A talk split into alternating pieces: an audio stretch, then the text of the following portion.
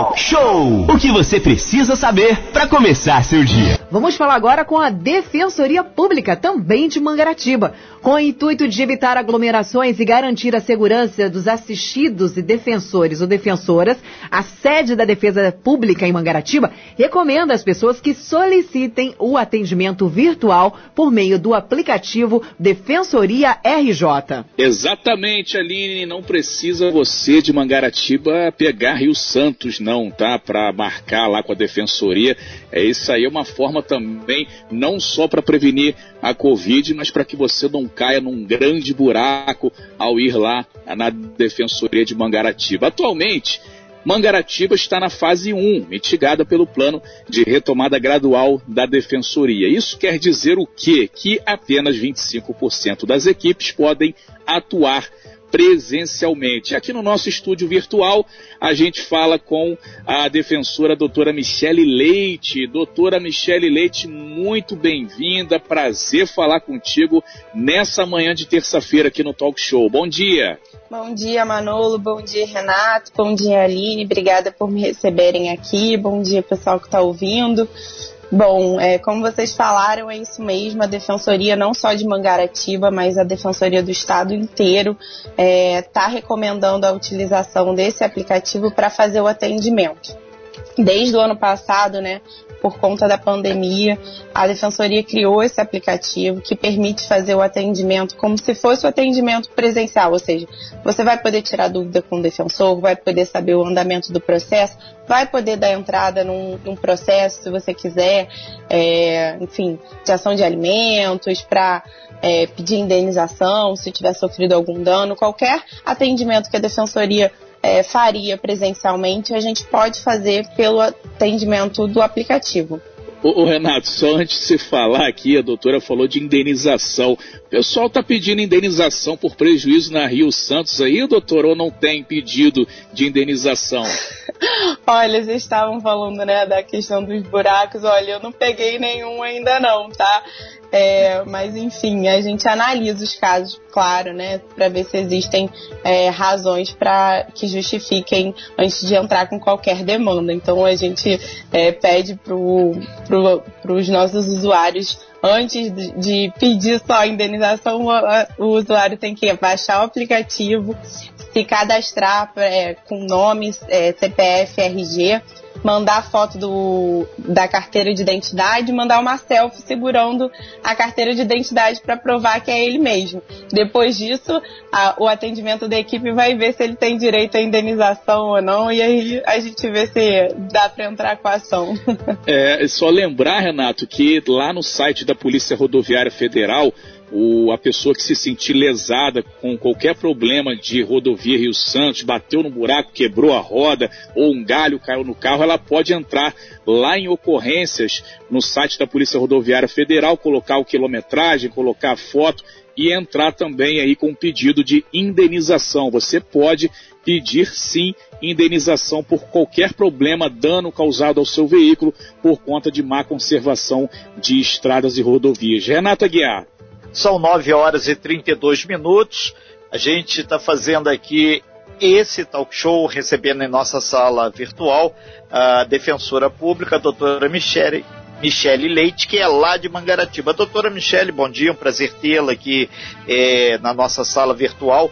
A senhora falou que a questão da defensoria está exatamente fazendo esse link com a população é, através do atendimento remoto. Então isso se aplica também aos outros municípios, não só Mangaratiba, pode favorecer Angra, Paraty, é, ou toda a nossa região aqui do litoral sul. Então, na verdade, o talk show ele abre esse momento de cidadania, através da participação da Michelle Leite, defensora, para que outros e outras pessoas, que você, você que é aí do sertão aí de, de Paraty, você lá do, de Mangaratiba já pode utilizar, você até mesmo de Itaguaí que está ligado, ainda agora ligou um cara de Itaguaí falando que já tem buraco lá também na Rio Santos. Doutora Michele, serve para todo mundo esse acesso à defensoria via agora as redes sociais, né? Isso, isso aí. De Paraty até Campos dos Goitacazes a gente tá lá na atendendo. divisa pro Espírito Santo.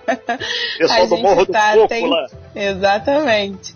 a gente tem o um aplicativo exatamente para isso, porque é, a, a, nossa preocupação nessa pandemia foi é, garantir o atendimento, né? A defensoria não parou em nenhum momento no, naquele, naquele começo, né? Hoje a gente já tem um ano de pandemia, foi em março que as coisas começaram a fechar e as medidas de, de isolamento começaram a ser é, impostas né, pelo, pelo Poder Executivo. Então, a Defensoria começou a repensar a nossa forma de atendimento, porque a Defensoria sempre foi aquela instituição que recebe, recebia a, o, as pessoas muito presencial, né? O nosso atendimento sempre foi de acolher e, e atender e ouvir, porque as, as pessoas procuram a defensoria exatamente quando elas têm um problema, porque elas não conseguem resolver. Então elas procuram a ajuda e assistência da defensoria. Então a gente teve que repensar como fazer isso no meio de uma pandemia em que o contato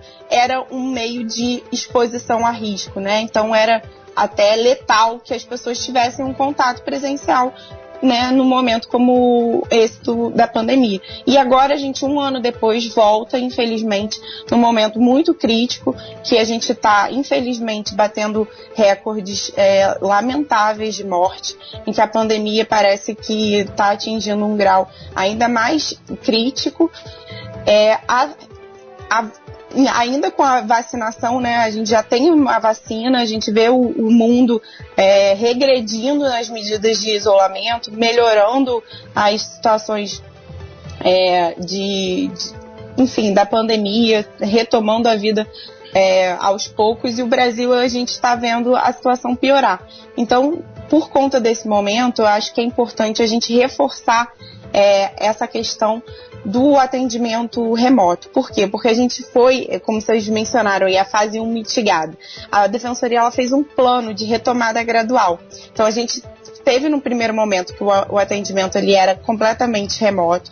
A gente foi para a fase 1, teve a fase 1 mitigada.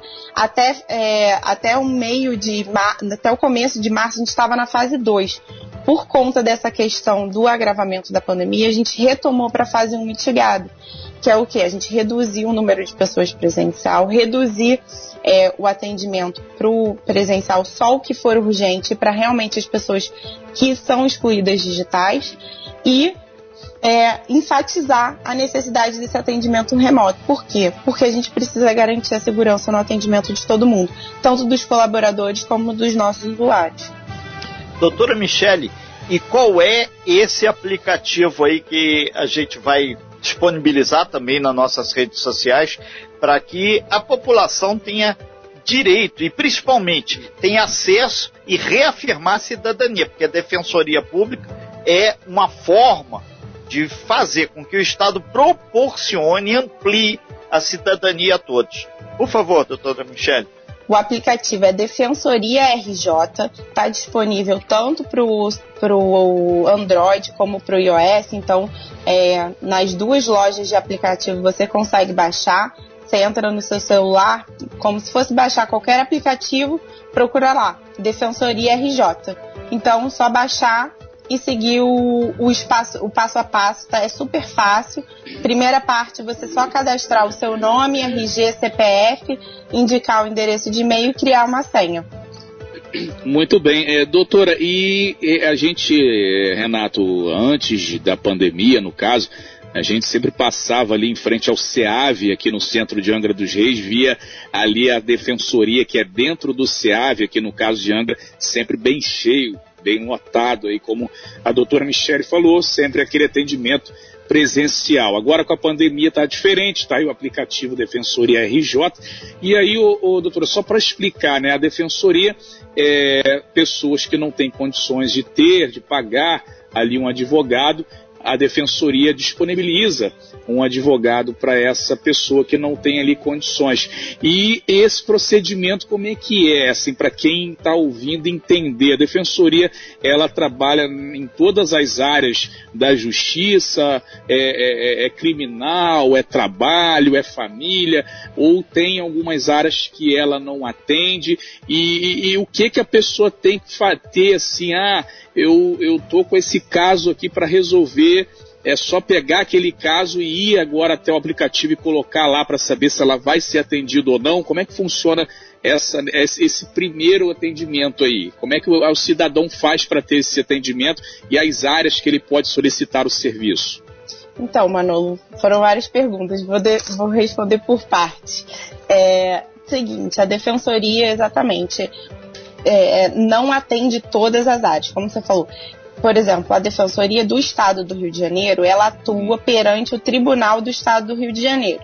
Sim. E aí, como você falou, é o Tribunal do Estado do Rio de Janeiro, ele não abrange, por exemplo, matérias trabalhistas, matérias de, de questões federais. Então, por exemplo, se você tem que fazer um processo contra um ente federal, você vai processar o, a Caixa Econômica Federal, por exemplo. A gente não é, atua uhum. num processo desse, porque ele tem uma competência que é da Justiça Federal questões trabalhistas, né, na justiça trabalhista. Então, a Defensoria Pública não atua, do Estado do Rio de Janeiro, não atua nesses casos. Então, é, não é a atribuição da Defensoria do uhum. Estado do Rio de Janeiro.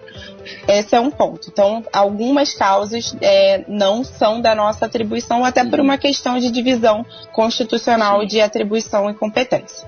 É, ponto 2 a defensoria, na, na, maioria das questões, ela atua por uma questão de renda para atender aquelas pessoas que não têm condições de pagar um advogado. Então, é, para essas pessoas é, é, é, disponibilizado né, um defensor. E aí, como é que é feita essa análise? Né? Tem dois casos. Quando você quer ingressar com uma demanda, né, que você quer entrar com uma ação, propor uma ação, que a gente chama de primeiro atendimento. E aí, eu, o que eu tava falando aqui, brincando com a questão do buraco. Você vai baixar o aplicativo, vai mandar a documentação, tem uma, uma primeira análise que a gente chama de análise de hipossuficiência, que a pessoa vai mandar os documentos para analisar a renda, que existe uma resolução com os critérios, e aí a equipe é, capitaneada pelo defensor, vai fazer essa análise e verificar se você tem ou não direito àquela assistência gratuita pela defensoria. Se você já tem um processo, ah, meu Deus, fui processado, recebi aqui aquela cartinha do oficial de justiça, intimação, é, e agora não tenho como pagar um advogado. Da mesma forma, vai baixar o aplicativo, é, procurar a defensoria, é, informar e vai fazer a mesma análise. Vai mandar a documentação, vai mandar é, essa questão para a gente analisar se você tem direito ou não à assistência jurídica da defensoria. Feito isso, você tem assistência jurídica gratuita da defensoria, a defensoria vai é, prestar o atendimento adequado e vai prestar todo o atendimento pelo, pelo aplicativo. Então, se precisar de uma documentação, se precisar é, de uma informação, a gente vai pedir pelo aplicativo e vai fazendo o processo, enfim. É, toda a orientação a gente consegue fazer pelo remoto. Excepcionalmente, né, às vezes precisa que compareça no cartório para tirar alguma coisa, mas isso é muito excepcional. Inclusive na pandemia, até os tribunais têm orientado para a gente fazer tudo remoto, mas é, pode ficar tranquilo que a gente consegue dar essa orientação. Eu acho que você tinha perguntado mais alguma coisa. Ah, na questão criminal, né? É questão, é, na, na verdade, todas as áreas, né? Você falou que trabalho não, é federal não, criminal ela já, já, já atende, né? Isso, criminal também na área, na, na área estadual a gente atua também. No criminal é uma exceção porque a gente atua mesmo nas hipóteses que a pessoa não tem, é, mesmo nas, é, nas hipóteses que a pessoa tem renda. Quando a pessoa tem renda e não tem um advogado, a, a, é indicado um defensor, porque a pessoa não pode ficar sem é, uma defesa. Só que aí, nesses casos, a defensoria depois pode cobrar honorários, porque a pessoa não é, teria condições de pagar um advogado e não, é, não é, contratou. Então, ele não é obrigado a contratar, mas depois, com, sendo verificado que ele teria condições, a defensoria, não é o defensor que vai cobrar dele, tá? É a defensoria como instituição é, pode cobrar honorários depois. Renata Guiar. Renato tá sem áudio. Renato tá sem áudio aí, Renato. Eu vou. A gente vai chamar um intervalo então. Daqui a pouco vai, vai fechar, né? A gente vai fechar então aqui a, a participação é, da Michele. O Renato tentou falar lá, tá sem áudio, Renato. Renato, não vai querer. Se, se, quiser processar aí o, o, aplicativo, você já manda lá a documentação na Defensoria RJ lá, vai cair lá na mão da Michele Leite lá, você processa o aplicativo aí, porque o seu áudio não saiu no aplicativo agora. 9h43, doutora Michele Leite muito, muito, muito obrigado por, pelos esclarecimentos, ainda mais nesse momento de pandemia, as pessoas estão né, sensíveis ali, não sabem o que fazer. As informações corretas, verídicas, estão aqui na Costa Azul FM há 36 anos, levando essa informação de qualidade e verdadeira para os nossos ouvintes. Doutora Michele, obrigado pela sua participação. Você deixa agora aí, uh, uh, deixar esse minuto final para você se despedir aqui dos ouvintes que estão nos ouvindo aqui na região. Obrigado, viu, doutora?